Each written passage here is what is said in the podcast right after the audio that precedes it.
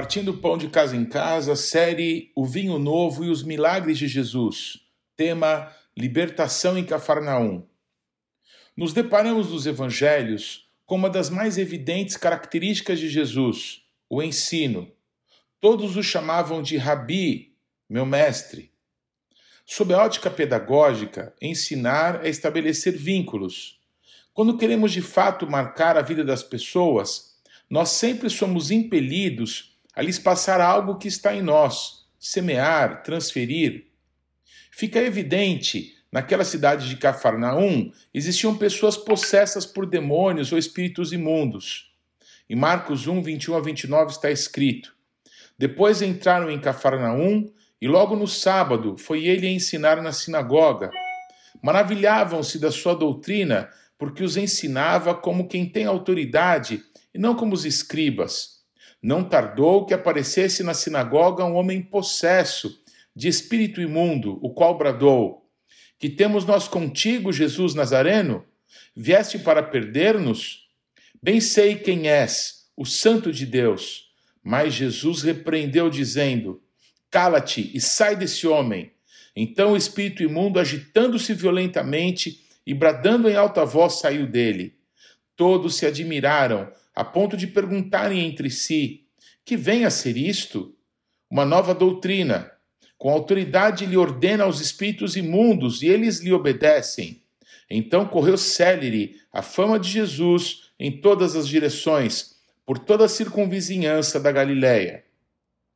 Porém, quando estamos ensinando, ou seja, transmitindo o evangelho da paz, falando acerca das boas novas, Jesus, os demônios ficam aterrorizados.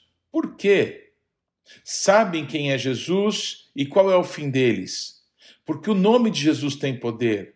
As pessoas possessas são libertas e elas perdem a legalidade sobre elas. Precisamos tomar posse de toda a autoridade que já nos foi dada por Deus. Veja que todos estavam impactados com a autoridade com que Jesus ministrava, diferente dos mestres daquela época. Jesus age fora dos padrões religiosos, daqueles que só recitavam regras decoradas. Jesus falava com a autoridade de quem vivia a lei de Deus. O Senhor Jesus, através dos seus ensinamentos, nos dá a oportunidade de sair fora desses mesmos padrões religiosos e tradicionais que muitas vezes nos oprime para uma verdadeira libertação pela palavra de Deus. No texto, vemos que havia manifestações de demônios naquela época e talvez as pessoas já estivessem acostumados com tais manifestações. Porém, Jesus o expulsa, não permitindo alardes, pois Jesus não estava atrás de holofotes nem fama. O que Jesus deseja é que as pessoas fossem libertas e restauradas, vivendo uma nova vida.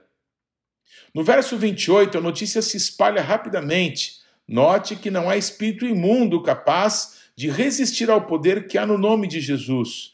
Tanto que, ao reconhecerem Jesus, os demônios não pronunciaram o seu nome, só o chamam o Santo de Deus. As trevas não se amedrontam por quem somos, pelo nosso nome ou pelo título que carregamos, mas sim pela autoridade de Jesus que há em nós. Precisamos estar preparados e confiantes totalmente no poder de Jesus que opera em nós. A palavra declara que em seu nome vamos libertar os cativos e trazer restauração às vidas. Como nos tempos de Jesus, hoje não é diferente. Vemos milhares de pessoas necessitadas de libertação e cura. Você está disponível para ser a resposta de Deus para essas pessoas?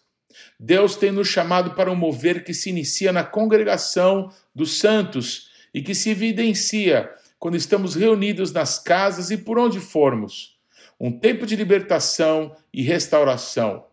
O dia é hoje, a hora é agora, o lugar é aqui e o nome de quem vai agir aqui é Jesus Cristo de Nazaré.